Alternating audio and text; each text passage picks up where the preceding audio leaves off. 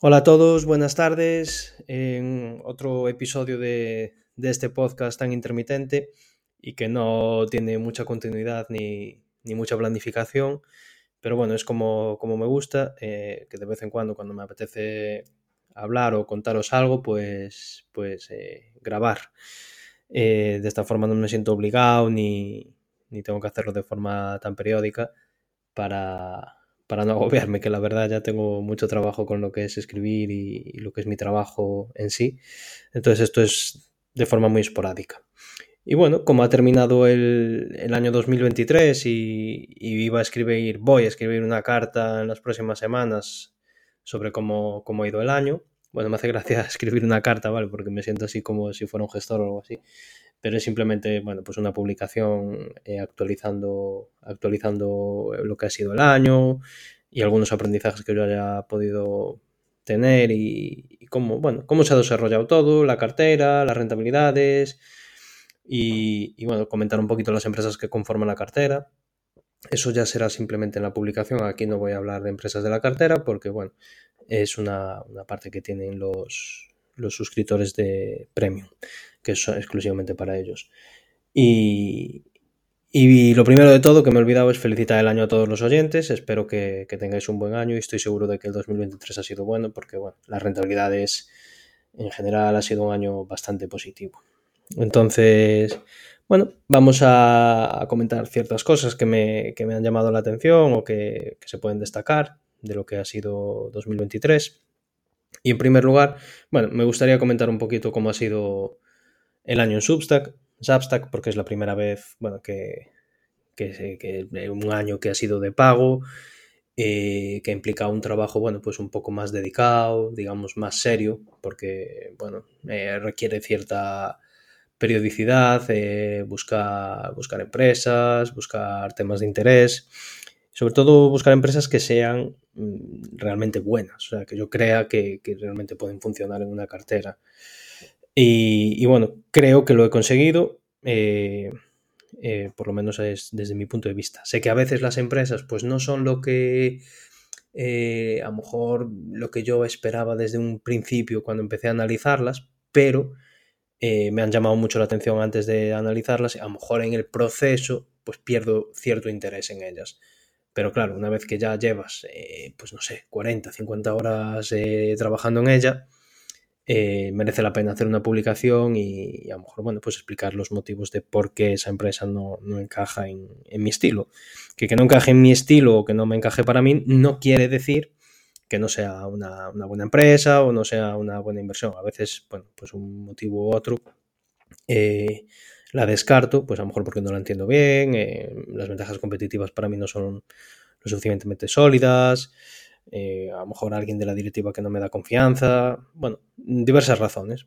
Yo simplemente trato de, de exponerlo de forma subjetiva y, después cada, cada inversor tiene que hacer su trabajo y, bueno, por eso esto es un mundo, ¿no? Porque cada uno invierte su propia carrera particular, ¿no? Cada uno toma sus decisiones y lo que unos pensamos que es bueno, otros pueden pensar que es malo y, y viceversa.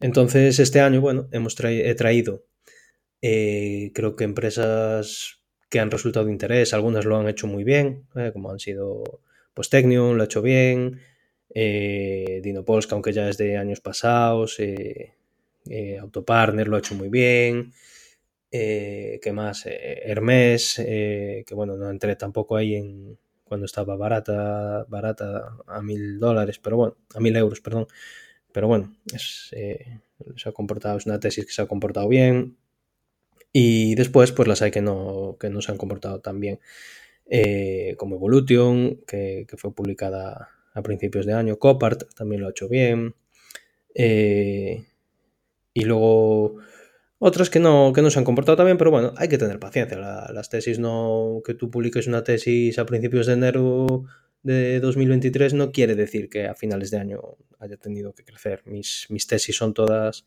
bueno, eh, con, con una, un, un largo plazo evidente, 7, 10, 15 años, es, es, el horizonte que a mí me gusta tener y realmente eh, me da igual si una empresa sube o baja durante un año. O sea, no me da igual, prefiero que baje si estoy muy convencido para, para poder comprar evidentemente más barato. Lo contrario sería, ¿sabes? Si tienes, si eres un ahorrador neto y estás pensando en ahorrar durante los 10, 15 próximos años, lo que te interesa es poder comprar cuanto más barato mejor. Esto no es una cita mía, es una cita de Buffett, evidentemente. Todo lo que yo digo es aprendido de, cualquier otro gran inversor. No, no he innovado nada ni pretendo. Simplemente trato de interiorizar continuamente eh, la sabiduría de, estos grandes genios de, la inversión. Entonces, lo que estaba comentando, Substack, creo que el trabajo, bueno, eh, ha estado bien, ha estado correcto.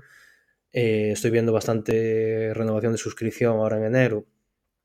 Y evidentemente no el 100%, porque bueno, hay gente que no estará satisfecha, pues hay gente que no, pues que su, estilo de inversión es diferente y, otras razones, ¿sabes? Gente que a lo mejor ha perdido su empleo y, y, no puede, y este no es un gasto prioritario y no entiendo totalmente.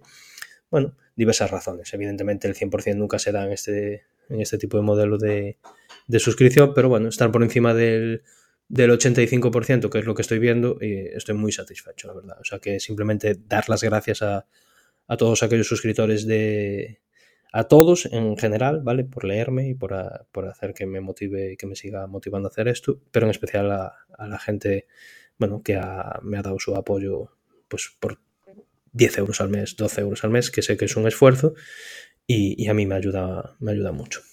Entonces, eh, de verdad, muchas gracias y, mientras esto siga así, pues yo funcionando, yo seguiré adelante con este proyecto.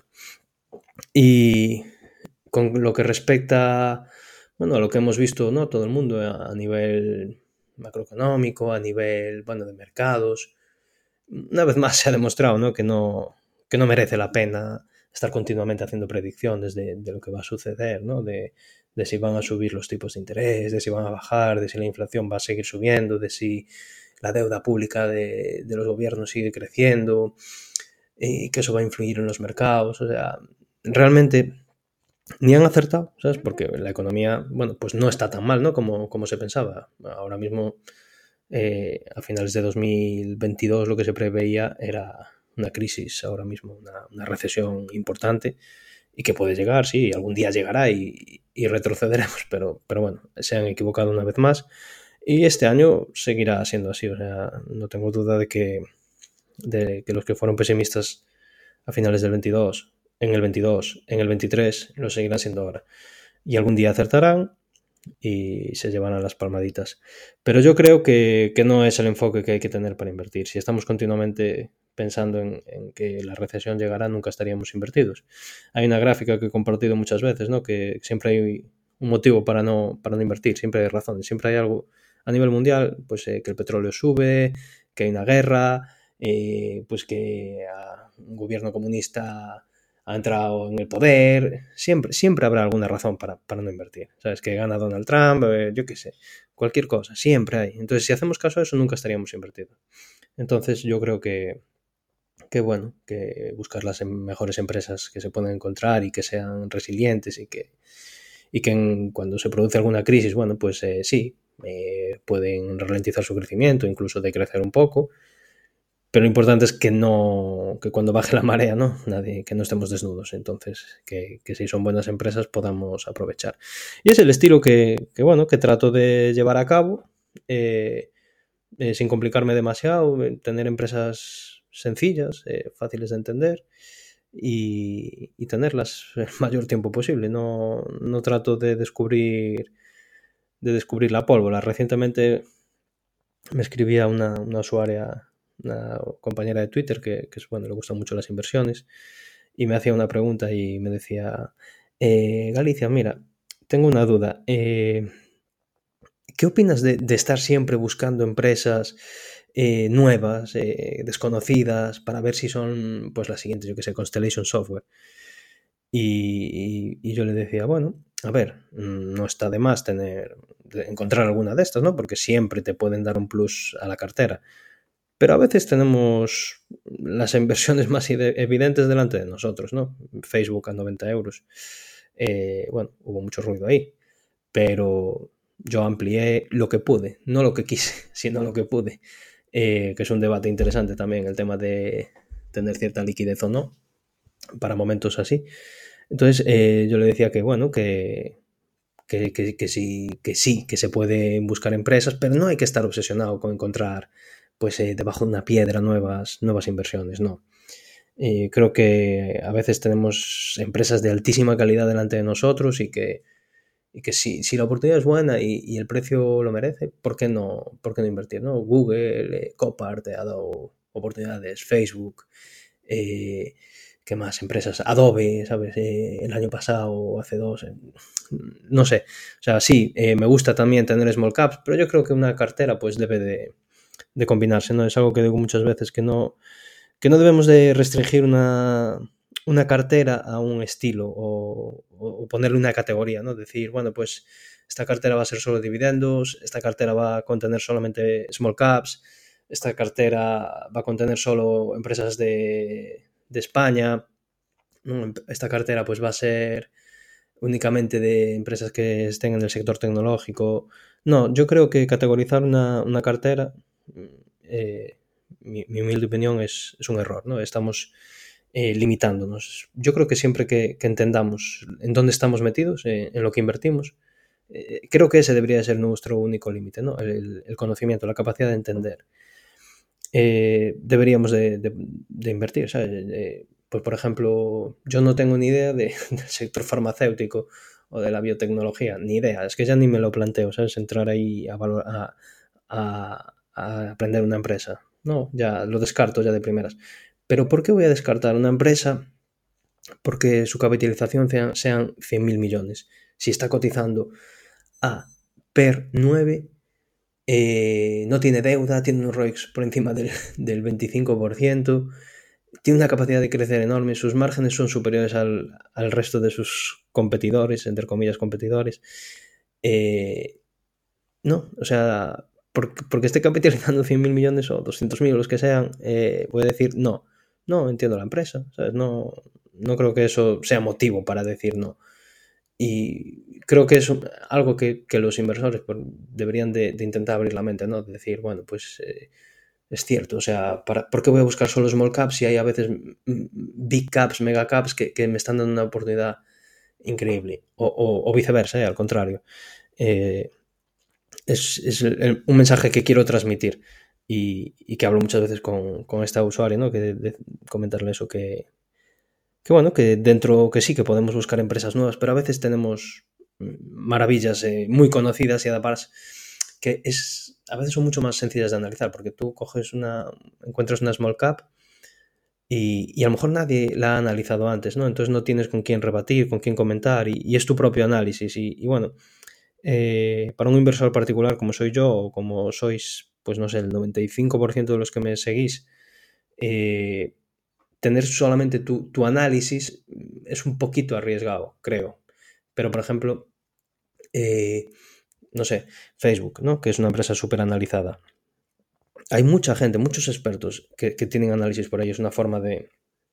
Tú haces tu propio análisis y comparas, ¿no? Y, y lees lo que otros, otros piensan, lo que otros valoran. Entonces es una forma, pues, más quizás eh, menos arriesgada por eso, porque tienes muchas, muchas opciones de, recibir buena información y de calidad. Evidentemente hay que filtrar, no siempre hay que filtrar, porque este es el, siguiente tema al, que quería ir, ¿no? que es el, ruido. El ruido ha sido, pues para mí, como denominaría el 2023, el año del ruido, porque es que ha sido continuo. De hecho, a lo mejor me visteis algo más inactivo en, Twitter y bueno, sobre todo porque estaba muy centrado en Substack y, Twitter pues ya trato de dedicarle cada vez eh, menos tiempo.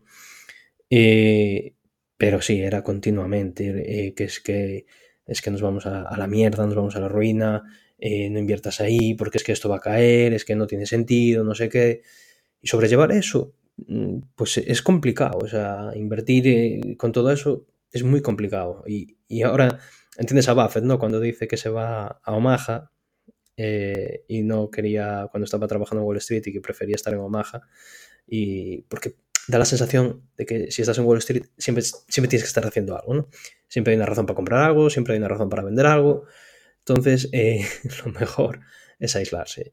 Y, y, lo que yo digo, para mí Twitter es Wall Street, ¿no? y, y, lo que yo hago es eh, muchas veces pues simplemente dejo el móvil en, o sea, no lo tengo a mi alcance, lo tengo muchas veces lo dejo eh, en el coche, en el garaje, no, no, lo necesito y quien me quiera contactar tengo otros medios que me pueden, me pueden llamar si hay alguna urgencia y a veces eh, Twitter solamente pues eh, es un foco de ruido y de desconcentración y de tomar decisiones muy impulsivas que, que no recomiendo a nadie. Si bien es un buen medio, bien utilizado, eh, también tiene sus, sus, contras, ¿no? No todos, son, no todos son pros. Entonces eso, el 2023 lo, categorizo como, como, año del ruido, porque para mí ha sido eso.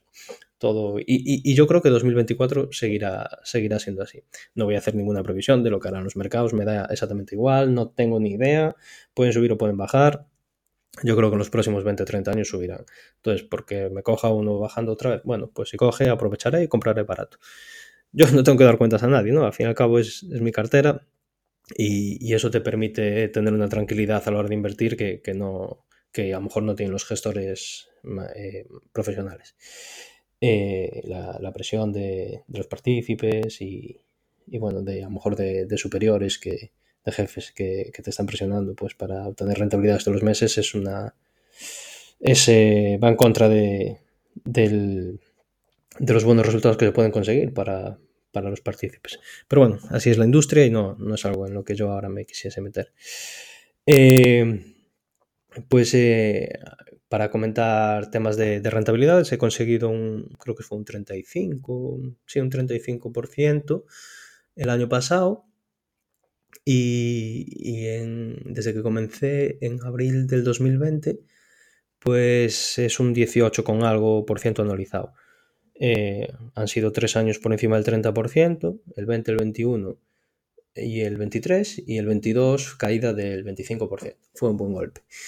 Y también he de decir que de atribuir la suerte a esto, ¿sabes? Porque yo empecé el 30 de abril, el 27 de abril, perdón, del 2020. Evidentemente, mm, todo había caído y hay un factor suerte ahí, sí.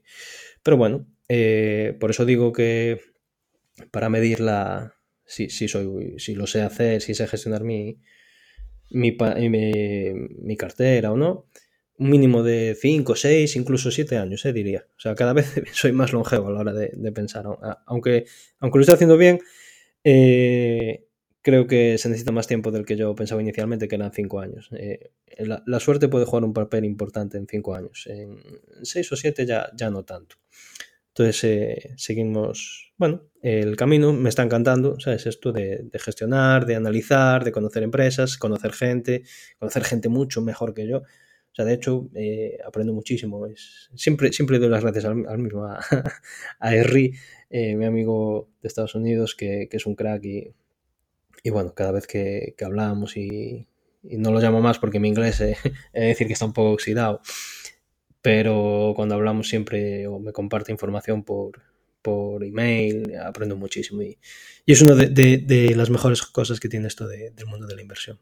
Conocer gente, gente apasionada, gente que le encanta esto, sobre todo gente humilde. También agradecer a, a Pedro de, y a Carlos de, de Galileo Capital, que son unos chicos con los que he empezado este año a, compartir ideas y, y me actualizan mucho información bueno, pues de, directivos de empresas que yo a lo mejor no tengo acceso al, ser un inversor particular y, su conocimiento que es mucho más amplio que yo eh, y, bueno, se, se, agradece, sobre todo de Mother Group y de, y de Technium que, que tienen bastante contacto y, y, y, eso me comparten, me comparten cosas que yo a lo mejor no podría llegar de, desde, desde mi situación. También los chicos de Wall Stocks, que este año he, he grabado un podcast con ellos y, la verdad que me he sentido comodísimo porque son majísimos y, lo que más me gusta, o sea, envidia sana, ¿no? Diría, es que son jovencísimos, tienen 22, 23, 24 años y, y tienen la ilusión enorme y lo están haciendo increíble y se van a comer el mundo estos chicos, o sea, la verdad que me he sentido muy cómodo con ellos y, y vamos a grabar en breve en las próximas semanas, entre enero y febrero, vamos a hacer algo más, algún otro podcast tenemos que planificar así sobre qué hablar un poco, pero, pero sí, se hará porque me he sentido muy cómodo y, y aparte que me parece gente súper humilde y a mí esa gente pues me, me siento muy cómodo con ellos. Y, bueno, mucha más gente con la que, con la que hablo, que conozco y, que esto de tener un perfil así público y de, publicar ideas pues te da acceso a conocer. Eh, Paco Lodeiro, que todos lo conoceréis porque es quizá de los primeros en Value Investing en España. Eh, he podido conocerlo y la verdad que es un, lujo, ¿no? Alguien con, su experiencia y, su conocimiento y, bueno, su buen hacer, porque la verdad es que es un grandísimo inversor que, quiera, bueno, acceder a conocer mi tal ha sido, bueno, de agradecer y, él lo sabe. Eh, y bueno, mucha más gente que me olvido, no voy a mencionar a más porque si no algunos igual se enfadan y, dicen que me, que me olvidé. Y, y, aunque no es alguien con el que hable mucho, pero sí que aprendo mucho de él y me gustaría felicitarlo por los resultados que ha tenido este año es a, Emérito Quintana, porque la verdad es para mí el gestor eh, con Alejandro, que ha hecho su curso y ya he dicho que Alejandro Sebanaz, que ha aprendido mucho con él. Eh, es eh, cuando lo leo, cuando graba o cuando hace un vídeo o tal, siempre es lo primero que me pongo, porque me parece que tiene un estilo de inversión muy similar al mío, pero un conocimiento infinitamente superior. Entonces, me encanta todo, todo. Ojalá que publicase más. y, nada, este año ha tenido muy buenos resultados y, sé que van a seguir siendo así en el futuro. Y, entonces felicitarlo y, ya lo he comentado más veces. Si algún día yo perdiese la ilusión, que no creo, o me faltase el tiempo que puede pasar de gestionar mi cartera y, estar eh, vigilante como debe de ser, eh, mérito llevaría un altísimo porcentaje de, mi patrimonio porque me sentiría eh, muy, muy cómodo con él. Entonces, eh, el, punto este de, de, agradecimientos, que a lo mejor debería ser para el final, pero ya os digo, yo no soy locutor ni sé hablar en podcast, entonces no, no sé si, si, va en el orden correcto. Me he hecho un pequeñito guion de lo, de lo que hablar. Eh, esto sí que es interesante, porque son errores, ¿no? Errores que, he cometido este año. Y, bueno, siempre es bueno compartirlos, ¿no? Yo creo que es, no, bueno, es necesario compartirlos y, siempre puede haber alguien que, le, aporte, ¿no? Y que diga, joder, pues mira, lo ha hecho, lo ha hecho Galician, eh, pues ya no lo hago yo. Yo prefiero aprender también de los errores de otros, pero eh, yo creo que los que uno comete son los que no se vuelven a, cometer, ¿no? Entonces, eh, el primer error para mí fue haber invertido en, en Neonode, ¿vale? Es una... No porque la situación especial no sea buena o, o porque el caso no tuviese un, un riesgo recompensa muy elevado, sino porque me alejo mucho de... Me alejaba mucho de mi filosofía, ¿vale? O sea, yo tengo una filosofía muy, muy interiorizada, que es invertir en calidad a largo plazo, a precios buenos y, y después de controlar mucho lo que hacen mis empresas. Y con Neonode, pues hice algo que no, o sea, no. Vi, pues me dejé llevar por las ganancias rápidas, eh, vi que era un caso, un juicio, donde, donde había muchas pruebas para que Neonode realmente resultase ganador. Y puede resultar ganador, porque esto todavía no ha terminado, esto eh, seguirá, no sé si es este año cuando, cuando saldrá la sentencia, pero bueno, eh, la inversión no salió mal, me refiero, compré la acción, creo que fueron a 4.50 y la vendí a 4.55 eh, en todos estos meses que pasaron entre que compré y vendí. Pero no quiero que, mi, cartera sea compuesta de este tipo de, situaciones especiales. Eh, no es lo que yo me sienta cómodo, no la había estudiado lo suficientemente, me dejé llevar mucho por análisis externos, análisis maravillosos. O sea, la verdad, Martí Alonso, que es el que la dio a conocer, hizo un trabajo enorme pero no, no es lo mío. Y si no es mi estilo, ¿para qué me voy a meter? O sea, ¿para qué me voy a complicar? No quiero. Entonces, para mí fue un error eh, muy grande, eh, sobre todo por, por, faltar a mi filosofía. Eh, no, no, en términos financieros, ¿vale? Pero, pero bueno, me, me sirvió. Me sirvió como, como lección de, de, para no volver a, a realizarlo. Y, y, si lo vuelvo a realizar, bueno, pues me podéis tirar de las orejas. Después también otra empresa en la que, que esta sí que funcionó la inversión y, gané dinero con ella fue, fue Cetire, que era una empresa que o sea, son, fue una situación también que empecé en ella pues por un análisis externo. He de admitir que cuando empezaba, ¿sabes? en mis primeros meses me dejaba guiar un poco por eso, por análisis de otras personas. Eh, y la dio a conocer Ryan O'Connor, que es el, gestor del que ya os he hablado más veces, eh, que tiene una tesis increíble sobre Nintendo. increíble por, larga y por profunda, que es como llegué yo a Nintendo. Eh, aunque en Nintendo sí que hice mucho trabajo por mi cuenta. Pero en Cetire, eh, pues eh, simplemente le escuché que era una, empresa de altísimo potencial, y un crecimiento tremendo, en un marketplace del, sector lujo.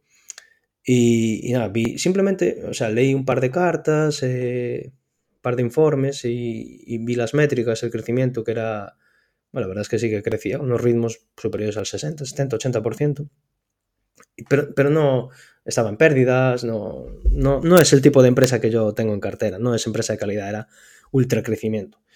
Es otro error, ¿sabes? Me dejé llevar y, y bueno, eh, funcionó o sea, económicamente sí, rentable, fue rentable, pero no, tampoco quiero este tipo de empresas, ¿no? Este que no han demostrado nada, aparte no profundicé, bueno, es un error que, que cometí que no, bueno, que sé que no se va a volver a cometer, pero bueno, es bueno, con, los meses, con los años, uno va, mejorando, va aprendiendo. Y, y Cetire también fue, fue otro error que, atribuyo. Y no quiero ese tipo de empresas de cartera. Bueno, mencionar que entre Neonode y Cetire creo que nunca superaron un 3 o un 4% de forma conjunta de, la cartera. Es decir, era como, digamos, una, eh, cuando, cuando empecé a formar la cartera siempre quise dejar un 5% para cosas así especiales y era esto, ¿no? Pues fue Neonode y Cetire eh, ocuparon ese, esa parte de la cartera, que, ya está, ya no existe esa parte de la cartera. Ahora es, eh, diría que 100% calidad. A lo mejor alguna, bueno, pues eh, tiene menos calidad que otra, pero, pero desde mi punto de vista, toda la empresa, todas las empresas que conforman la cartera son, son de alta calidad. Y por último, el último error que no me pareció tanto error, eh, bueno, sí, es un error, ¿no? Porque a lo mejor eh, no tenía el conocimiento suficiente para, haber invertido, eh, fue Adobe. Y no digo porque Adobe sea una mala empresa, que para nada, me parece una empresa en el momento que la analicé y profundicé en ella, me encantó. Unas ventajas competitivas muy grandes, financieramente lleva, no sé, 15 años haciéndolo bien, muy bien dirigida, una posición competitiva enorme. Eh, ¿Qué pasa? Que, bueno, lo primero de todo fue el, acuerdo ese de, Figma, de, adquirir firma, Figma, perdón, que creo que había sido a 40 veces ventas el, acuerdo de, adquisición.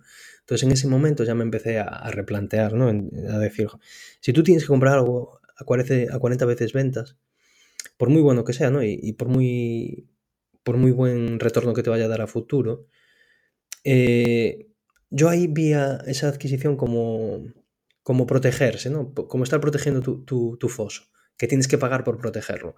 Entonces dije, si lo están haciendo ahora, y aparte que es cuando estaba empezando el tema de la inteligencia artificial, eh, ¿quién te dice que no va a tener que volver a hacer lo que va a aparecer otra empresa dentro de tres o cuatro años? Y dentro de cinco o seis. es decir, su ventaja competitiva eh, se va a basar en protegerla, en comprarla. Entonces empezaron mis dudas y justo ahí fue cuando empezó también el tema de la inteligencia artificial, que no sé cómo, ni sé ahora, ¿sabes? Cómo les va a beneficiar o perjudicar. Eh, entonces se me generaron muchas incertidumbres y bueno, en, ese momento también tenía otras tecnológicas, no era la única. Eh, quise eliminar un poquito de, exposición, ¿no? Eh, y, y, decidí, decidí venderla.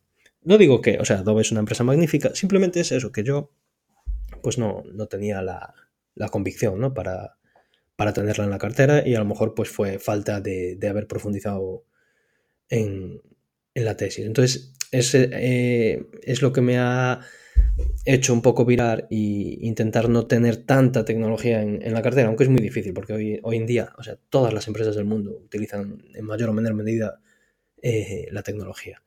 O sea, es que todas, de, la cartera no se me ocurre ninguna que, no, o sea, que no utilicen para algo la, tecnología, la inteligencia artificial en el futuro, todas, todas las van a utilizar. Eh, saber cómo afectará, muy complicado. Quien diga que sabe cómo afectará la inteligencia artificial, yo creo que o miente o, no sabe que no lo sabe. Pero bueno, eh, son, son mis, puntos de vista. Estos son los tres errores que, creo que más grandes que, que, he cometido este año. Como son empresas que ya no están en cartera, pues pues creo que podrían, bueno, se pueden comentar y, no pasa nada, aunque sean en abierto, quiero decir, para, todo el mundo, eh, que no les parece irrespetuoso a, los suscriptores premium. Y, y una, otro aprendizaje que, he llevado este año, sobre todo igual quizás después de estos errores, es eh, a decir no, ¿sabes? A, rechazar muchas más empresas. Eh, por ejemplo, bueno, puedo comentar un poco mi, último análisis, ¿no? Que ha sido, sin profundizar en él, de, Italian Sea Group, que es una empresa que se ha comentado bastante en la comunidad y, bueno, he analizado y, la verdad que me hacía ilusión conocerla, pues porque las perspectivas y, y, análisis que leí pues me, gustaban. Entonces, eh, la he analizado, la he estudiado y en los próximos días intentaré que, bueno, antes del día 15 salga la segunda parte del análisis, eh, la he rechazado. Explicaré ahí las razones, ¿no? No quiero ahora adelantarme, pero estoy seguro que esta empresa, si la hubiese conocido en el año, cuando empecé, en el 2020, 2021, hubiera sido una empresa de, para, añadir a cartera. Porque sí, porque la analizas, la estudias, eh, su posicionamiento dentro de la industria, su crecimiento, la estabilidad de, de sus ingresos en los próximos años, eh, cierta ventaja competitiva que tiene, pues eh, para mí ya sería un, ok. Y ahora pues es un no, ¿sabes? Eh, pues no sé, creo que es como una... Es una evolución del inversor, ¿no? Pues decir no a más empresas, exigir más para, para tenerlas en cartera. Pues es un aprendizaje que he tenido este año, porque me surgen, o sea, me llegan no, a ver, yo aquí no quiero alardear nada, pero daos cuenta de que con 40.000 seguidores en Twitter y, y casi 15.000 en, en Substack, pues eh, muchos usuarios me comparten ideas y lo cual agradezco muchísimo, pero tengo que decir que no a muchas. O sea, muchas son empresas muy, pues no sé, disruptivas o empresas que para mí no tienen ventajas competitivas. Eh, bueno, que no es lo que yo busco. Yo, como me dice un amigo mío, eh, me llama Seguriño, porque dice que, soy demasiado amarrategui invirtiendo. un amigo que sabe, sabe lo que hago. Me dice, es que eres muy, muy seguriño, Galicia. Así, imposible, imposible perder.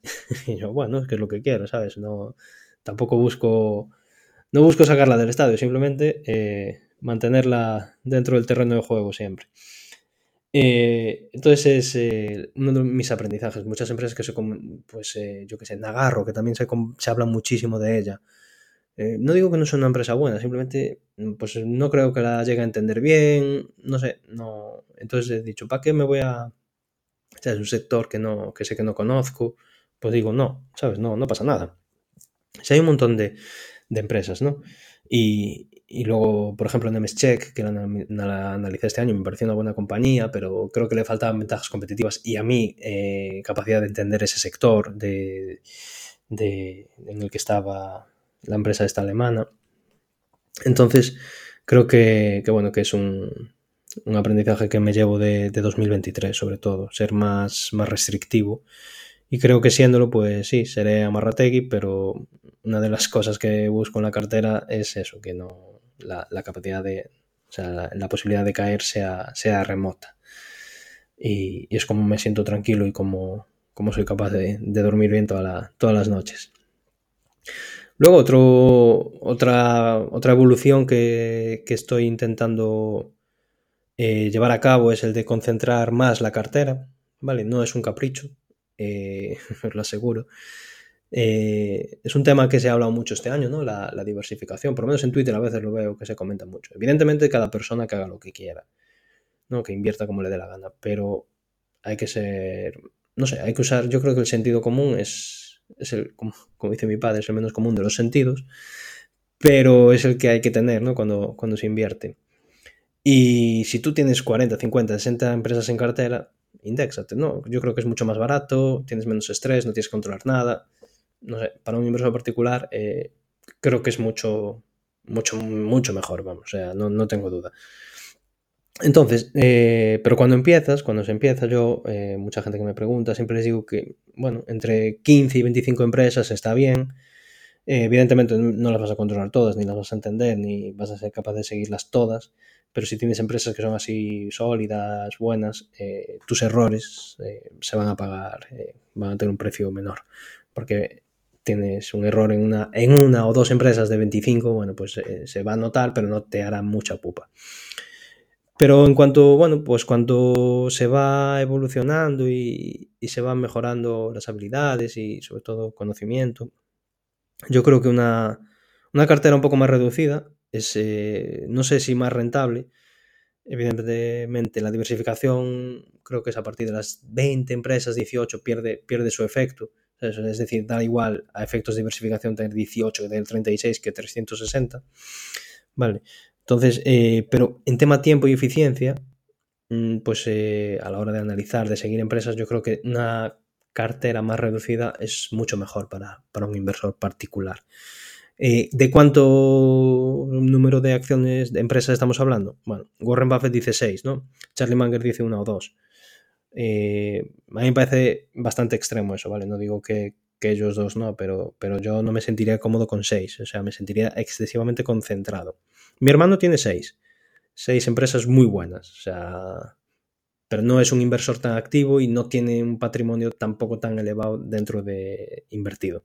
Entonces él se siente totalmente cómodo. Eh, de hecho, mira la cartera una vez, eh, no sé, cuando, cuando, cuando añade cuando añade dinero para comprar más empresas. está totalmente ajeno al ruido.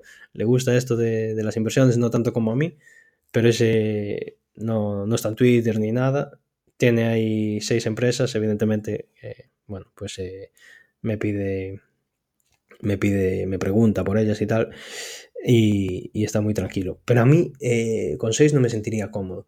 Yo creo que entre mi objetivo, actualmente tengo 17, es llegar a 10-12. Yo creo que ahí sí que ya me, me podría sentir bien cómodo, pero no es algo que tenga que darse en 2024, simplemente es un objetivo que tengo ahí marcado y no lo veo fácil porque, os soy sincero, o sea, de las 17 empresas que tengo, sí que hay una que, bueno, que tiene más posibilidades de salir que otras, porque quizás es la que menos ventajas competitivas, eh, sobre todo la más vulnerable de, todas. Eh, pasa que está a un precio, tan, tan interesante que no, que no me interesa deshacerme de ella. Y lo ha hecho muy bien eh, estos últimos años. Entonces, no tengo prisa. Eh, sí que es cierto que estoy viendo algunas empresas que también me interesan.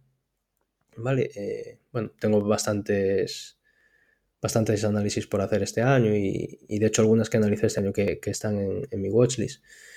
Eh, con lo que no, no, sé, no sé cuándo se va a producir ese, punto de tener 10 o 12 empresas. a lo mejor no se llega a producir nunca. No voy a estar vendiendo simplemente por el hecho de que yo quiero llegar a ese tamaño de, diversificación. Tendrá que darse de, forma natural, pues o porque una empresa he dejado de confiar en ella, eh, porque ha alcanzado un precio que es desorbitado, pues no sé, las razones que sean. Como, como bien digo muchas veces, eh, invierto para no vender nunca. Y no es, o sea, no lo digo por decir ni por imitar a Buffett. Yo quiero que mis, mis empresas estén conmigo el, tiempo que yo estoy invirtiendo, ¿sabes? O sea, soy inversor de Berkshire, ¿vale? No, a nadie, para nadie es un secreto esto no tengo intención de vender Berkshire nunca. O sea, salvo que tras el fallecimiento, bueno, eh, que se producirá en los próximos años de Buffett, evidentemente con su edad no es un secreto, ¿no? Eh, que los sucesores pues empiecen a, hacerlo mal, que no va a ser el caso, ¿vale? Porque Buffett es tan buen inversor seleccionando empresas como seleccionando personas. Eh, no tengo intención jamás de vender Berkshire. Es una empresa con la que estoy comodísimo. Que no tiene un crecimiento, lo sé, sé que no va a multiplicarse por 100, pero tampoco creo que vaya a, dejar de crecer. Entonces es eso, es lo que comentábamos antes de, la cartera, lo comentaba antes, ¿no? De, tener, bueno, pues eh, se puede tener un poco de todo, ¿no? Una empresa que tenga más crecimiento, más pequeña, como es Boston Omaha, ¿no? Que, que, que ha, sido, todo el mundo sabe que la tengo, ¿no? Porque he hablado muchas veces de ella, y ha sido el principal detractor de la rentabilidad de este año, ha caído un 37, un 38%. Pero es una empresa, bueno, yo confío totalmente en ella, eh, lo que haga el precio de las acciones. Mientras el negocio lo siga haciendo también como lo está haciendo, pues me es bastante indiferente. Eh, entonces, eh, comentar eso que, que se puede combinar, ¿no? Diferentes tipos de, empresas y diferentes tamaños, sectores, eso es la correcta diversificación no solo es un número, ¿no? sino que es eh, más, más cosas, ¿no? Diferentes sectores, diferentes países, diferentes divisas, eh, diferentes tamaños, todo, todo juega un papel, porque tienes todos small caps, ¿no? Cuando, cuando la liquidez sale del sistema, pues lo primero que va, va a caer es eso, entonces vas a tener una volatilidad enorme. O sea, si quieres invertir en small caps, tienes que estar mentalizado de que vas a tener volatilidades muy grandes, pero muy grandes es, te hablo de, de, tener años de menos 40 y años de más 80 o, o cosas así, más 60. ¿Eres capaz de tolerar eso? Si eres capaz de tolerarlo, adelante. Y, y eso con respecto a, al número de, a la concentración de la cartera, que es algo que tengo ahí en, en, en, mente y que se llevará a cabo en un momento u otro, pero no sé cuándo. A lo mejor en los próximos 10 años sigo así, sigo como, como con el número de empresas que tengo ahora. Nunca se sabe. Eh, aparte que el mundo de la inversión es muy cambiante, ¿no? Lo que hoy pienso, pues a lo mejor dentro de un año pienso de otra forma. Nunca hay que cerrarse, ¿no? Simplemente sí que hay que mantenerse firme a, los principios que uno tiene, principios filo de filosofía de inversión. Yo sé que nunca voy a hacer análisis técnico, sé que nunca voy a, a invertir basándome en indicadores macroeconómicos, sé que nunca voy a hacer market timing. Eh, ¿sabes? E, esas cosas sí que las tengo claras, pero después abrirse, pues a lo mejor a, a aprender esta industria, o aprender sobre este sector que no que pensaba era reacio a él. Bueno, o pues a lo mejor a comprar empresas de este país en el que no confiaba tanto. Eso eh, hay que estar un poquito más abierto. Después sí, los principios, lo que comentaba, ¿no? Son la macroeconomía. No, no, o sea, es que o sea, sé que hay mucha gente que trata de invertir por macro y bueno, eh, daos cuenta de, que vosotros, nosotros somos una persona, ¿no? Un sofá en casa, un escritorio, analizando y tenemos muy poquitos datos con todas las variables que hay en el mundo, son infinitas y, y tratar de predecirlas, no sé, me parece mm, demasiado complejo, ¿no? Para acertar. Y bueno, los otros temas, el tema de, de, acertar, cuándo comprar y cuándo vender, ya el market timing, eh, a la gente le encanta, le, encanta intentarlo y, y yo creo que el principal problema es, es acertar una, una, vez, ¿no? O dos, porque crees que lo vas a saber hacer. Pero si lo practicas durante mucho tiempo, pues no, no va a funcionar, vamos. Eh, pero bueno, que, la gente que lo hace, que no, no se ofenda, es mi opinión, simplemente. Y, bueno, yo continuaré gestionando de la siguiente forma, de, la forma que, he hecho hasta ahora. Eh, calidad y tratar de hacer poco y, bueno, vigilar la cartera. Y en Substack, pues eh, este año eh, lo que espera, bueno, será una bastante continuista con el año pasado. Tengo bastantes ideas en, aquí en la pizarra donde guardo todas las ideas. Este mes, entre enero y febrero, nos iremos a Australia. Y, y, después entre febrero y marzo se publicará, publicaré una que tengo bastantes ganas de, conocerla. Una aseguradora pequeñita de, de, Estados Unidos, es un nuevo sector. Y, entraré en él. Luego tengo otras como Flora Decor, que me interesa, Brown Brown, Heiko, eh, Youth Scientific, eh, Rollins, ASML, FICO, eh, FRP Holdings, eh, Beloop tengo aquí anotadas que PWR Holdings, eh, Terraves, Sonova, Ferguson, empresas que, que, tengo que me interesan, que en algún momento pues pueden, pueden ser publicadas y, y pueden aparecer otras que, que no, no, he mencionado. Y intentar eso, de conocer cuantas más empresas mejor, seguir ampliando mi, mi conocimiento y, y espero que dentro de un año pues volver a hacer esta, esta grabación y que bueno que hayan sido unas rentabilidades también positivas. Lo que comenté no sé lo que va a hacer el mercado no sé si va a bajar o va a subir. Sé que en los próximos 20 años lo va, lo va a hacer bien y, eso, daros las gracias a todos los que me escucháis, eh, que al fin y al cabo, pues soy un inversor particular desde casa y lo que quiero es un poco demostrar que, bueno, que aquellas personas como yo, que, que, tienen otro trabajo y otras obligaciones, pues que haciendo las cosas eh, más o menos bien, sin hacer cosas extraordinarias, pues se pueden llevar unas rentabilidades decentes ¿no? a, a casa y, y bueno, eh, mejorando esos ahorros que, que, tanto nos cuesta a todos ¿no? ganar. Y, y no depender tanto de, de papá Estado. Y, aparte que eso, que si, si os gusta y, tal, es un mundo súper súper bonito. O sea, aprender continuamente. A mí lo que más me gusta no es las rentabilidades, que evidentemente sí, ¿eh? ¿eh? no soy tonto. Pero lo que más me gusta es el, conocimiento, todo lo que conoces, o sea, todo lo que mejora. O sea, ya no solo creo que haya mejorado como, como inversor en estos casi cuatro años, ¿no? Sino como persona y cómo llevar una vida, una buena vida, eh, cómo tratar a las personas, eh, relacionarse. Creo que, he mejorado en eso y leer, leer, leer mucho, mm, yo creo que, te da, que te da estas, estos atributos positivos. Y, nada, eh, termino aquí.